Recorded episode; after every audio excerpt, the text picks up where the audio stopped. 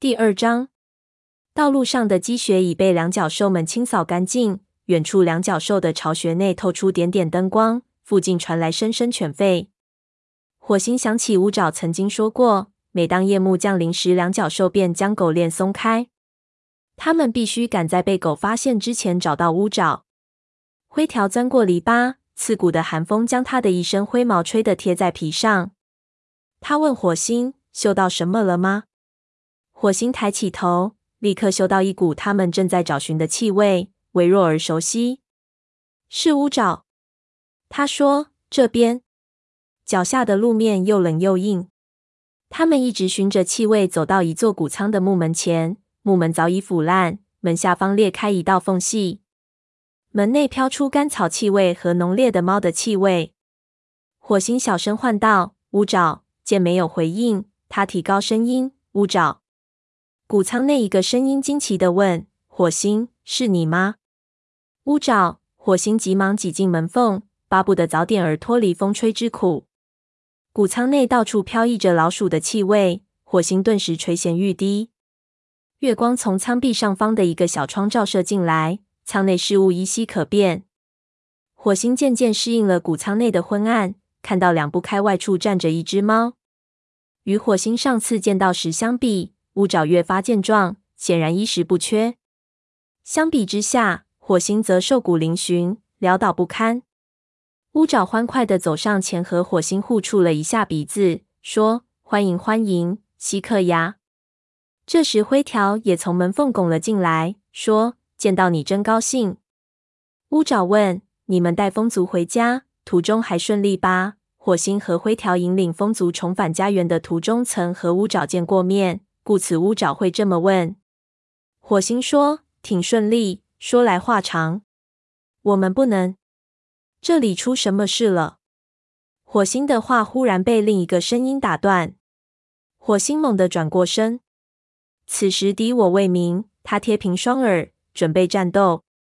接着，他认出说话的猫是和乌爪共同生活在一起的独行者巴利，这才放下心来，招呼道：“嘿，巴利，我们想和乌爪说一会儿话。”巴利说：“看得出来，这种鬼天气里你们大老远跑过来，必定是为了很重要的事吧？”“没错。”火星瞅了一眼乌爪，焦急地说：“乌爪，我们的时间所剩不多。”乌爪不解地说：“你知道我们之间是无话不谈的。”巴利知趣地说：“你们谈吧，这里老鼠多的是，捉些来吃。别客气。”巴利友好的向火星他们点了点头后，从门下钻出谷仓。灰条说：“捉老鼠？真的？”火星的肚子里顿时咕咕作响。乌爪说：“当然。你们何不先吃点儿东西呢？”吃完后再讲明你们的来意也不迟。就是虎掌杀了宏伟，乌爪一口咬定，我亲眼看见的。填饱肚子后，火星、灰条和乌爪卧在谷仓内的干草垛里。对于雪地里寻食的猫来说，谷仓里简直铺天盖的都是老鼠。吃饱了饭，火星感到浑身暖洋洋的。要在往日，它会蜷在柔软芳香的干草垛里美美睡上一觉。但现在不同往日，它必须马上向乌爪问清楚那件事情，否则在他们返回到营地前，大家就会发现他们失踪。他急促地说：“把你能回忆起来的全都告诉我们。”说着，鼓励似的朝乌爪点点头。乌爪目光黯淡，凝视着前方，思绪回到发生在太阳时的那场战斗中。火星能够感觉到他方才透出的那股自信开始渐渐消逝。乌爪迷失在自己的回忆中，那件事情带来的沉重负担和恐惧又重新出现在他的心头。他开口说道：“我的肩膀受了伤。宏伟，那时他还是我们的副组长，让我躲在巨石的石缝里见机离开。我正要照他说的做时，看见他向一只合族的猫发起攻击。那只猫的名字好像叫时髦。宏伟将它撞翻在的。”似乎是要狠狠抓它几下。灰条插嘴问他为什么没有那么做。乌爪解释说，向心不知道从哪里冒了出来。他咬住宏伟的颈背，将其从时髦的身上拖下来，他目光迷离，声音颤抖，然后时髦就跑开了。乌爪顿了顿，下意识地缩了缩身体，似乎身旁有什么事物令他感到十分恐惧。火星轻声问：“接下来呢？”宏伟大声喝骂，质问向星合族的武士们是否没有能力单打独斗。宏伟可真勇敢，乌爪补充说：“那位合族的副族长的个头是他的两倍。”然后，然后向心说了一句非常奇怪的话。他对宏伟说：“只要是雷族的猫，就不能伤害那位武士。”灰条的眼睛眯成两道狭窄的缝。什么？这句话什么意思？你没听错吧？乌爪坚持道：“千真万确。”火星说：“但是各个族群之间从来战争不断。时髦有什么特殊吗？”乌爪耸了耸肩膀说。这我就不得而知了。朋友们的刨根问底令他有些不好意思。灰条问：“向心说完那句话后，宏伟有什么反应？”乌爪双耳竖立，眼睛睁得大大的。他扑到向心身上，和他一起滚到一块悬在半空的巨石下。我我看不见他们，只能听到他们的喝骂声。接着，我听到咣当一声，他们头顶上的那块巨石掉落下来。说到这儿。乌爪止住了话音，身体不住的颤抖。火星说：“请说下去。”尽管他打心眼儿里不愿意让乌爪再次回忆那段可怕的经历，但他必须弄清楚真相。我听到向星发出一声惨叫，只看见他的尾巴露在巨石下。乌爪合上双眼，似乎想要切断那一幕场景。然后他又睁开眼睛。接着，我听到身后传来虎掌的声音，他命令我返回营地。但是在宏伟生死不明的时候，我怎能就此离开？于是没走多远，我又悄悄溜了回去。这时，四散逃走的合族猫们纷纷从我身边经过。巨石落下后，掀起阵阵烟尘。我赶到时，宏伟正好从烟尘中走了出来。他翘着尾巴，毛都竖立起来，但却安然无恙，身上没有一处伤口。他撒开腿跑。没想到虎掌就躲在暗处。灰条说：“你说过那时。”是的，乌爪紧紧攥住四爪，似乎重又回到那次战斗中。虎掌扑出来抓住宏伟，将他死死按在地上。宏伟拼命挣扎，却于事无补。然后乌爪咽了口唾沫，眼睛盯着地上。虎掌一口咬住宏伟的喉咙，结果你们都知道了。他垂下头，将下巴搁在前爪上。火星凑上前去，身子抵住他的脸颊，小声说：“这么说，是落下的巨石砸死了向心。他是死于意外，而不是被谁杀死的。”灰条说：“向心的死人不能证明是虎掌杀害了宏伟。我看不出来这些情况对我们到底有何帮助。”一时间，火星也感到非常沮丧。接着，他的眼睛越睁越大，最后站起身。激动之下，四肢都在颤抖。这些情况大有用处。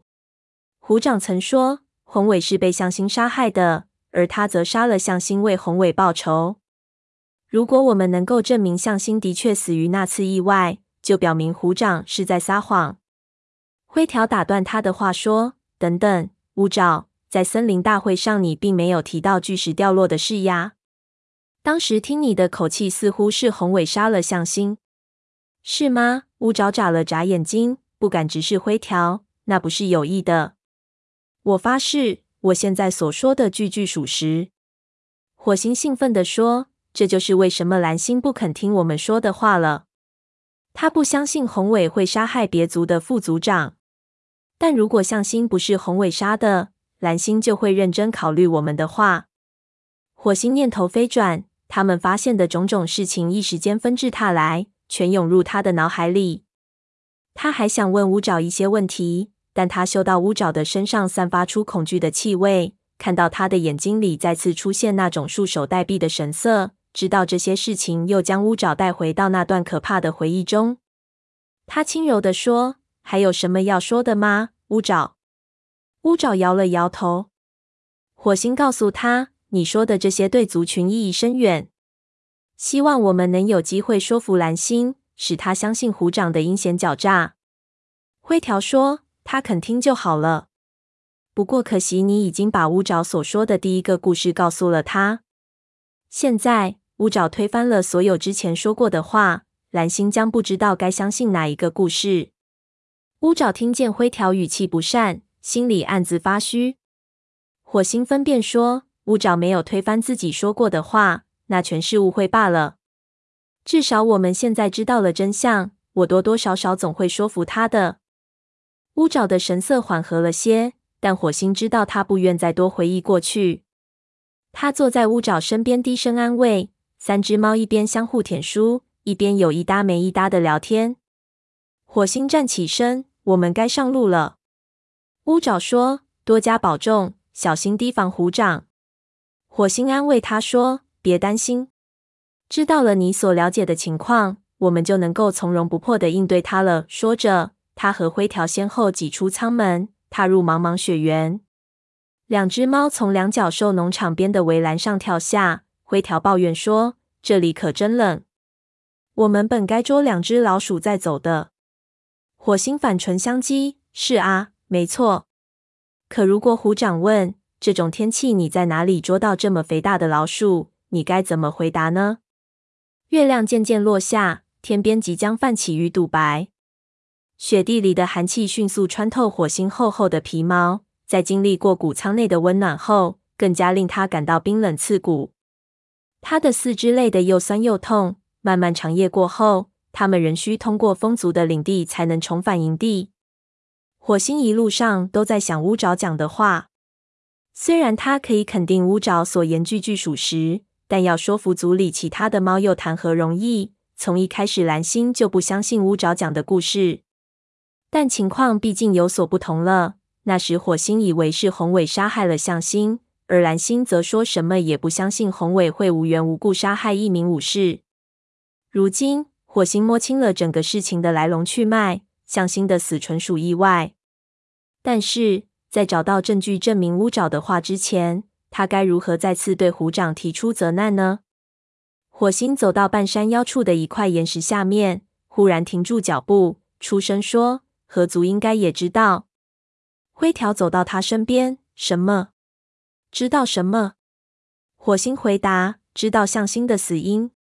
他们一定看过向心的尸体，他们应该知道他是被石头砸死的，而不是被武士咬死的。灰条同意说：没错，他尸体上的伤痕能够证明这一点。火星补充说：还有。他们也许知道向星说的那番雷族猫不能伤害时髦的怪话的真意。我们需要和曾经参加过那次战斗的河族武士谈谈，也许就是时髦自己。灰条说：“但你总不能溜进河族营地去问话吧？想想森林大会上的紧张气氛，我们刚刚打过仗。”火星小声说：“我知道有一位合族武士不会拒绝你。”灰条说：“你指银溪吗？”好吧，我去问他。现在我们能否在爪子没有冻僵之前赶快返回营地呢？两只猫继续行进，四肢越来越沉重，走得也越来越慢。快到四棵树时，他们看到有三只猫沿着山坡爬上来。微风吹过，带来一股风族的气味。火星不愿横生枝节，急忙寻找藏身之地，但在积雪覆盖下。整个山坡一览无余，附近既没有岩石，也没有灌木丛。那三只风族猫显然也看到了他们，朝他们走了过来。火星从跛行的步态上认出了风族的副族长坏脚，一同前来的还有猎尔及其学徒奔爪。坏脚一瘸一拐的走上来，满脸困惑的招呼说：“你好呀，火星，你们这可算得上是远离家门了。”“嗯。”是的，火星尊敬的低下头去。我们只是，我们嗅到了影族的气味，一路追寻到这里。坏脚的毛一下子竖立起来。影族在我们的领地里。灰条急忙插嘴说：“气味都很陈旧，没什么可紧张的。我们很抱歉走进你们的领地。”猎尔说：“小事一桩。如果不是雷族元首，我们在上次战斗中难免要全军覆没。”影族和河族现在一定不敢再轻易造次，他们不得不掂量一下雷族的分量。听了猎尔的赞誉，火星稍感尴尬。虽然他和灰条在过去帮助过风族，但在风族的领地里和风族的猫相遇，让他觉得很不好意思。他小声说：“我们要回去了，这里看起来很平静。”坏脚感激地说：“愿星族为你们照亮回家的路。”猎尔和奔爪相继祝福火星和灰条多多捕到猎物后，三只猫径自返回营地。在继续向四棵树前进的路上，火星大声抱怨：“真倒霉！”灰条问：“为什么这么说？”风族不会介意我们进入他们的领地。我们现在是朋友。用用脑子，灰条。如果坏脚在下次森林大会上向蓝星提起这件事，怎么办？他会想知道我们到这里做什么。灰条停下脚步，骂道：“我真蠢！我没想到这一层。他只是火星，看得火星颇不自在。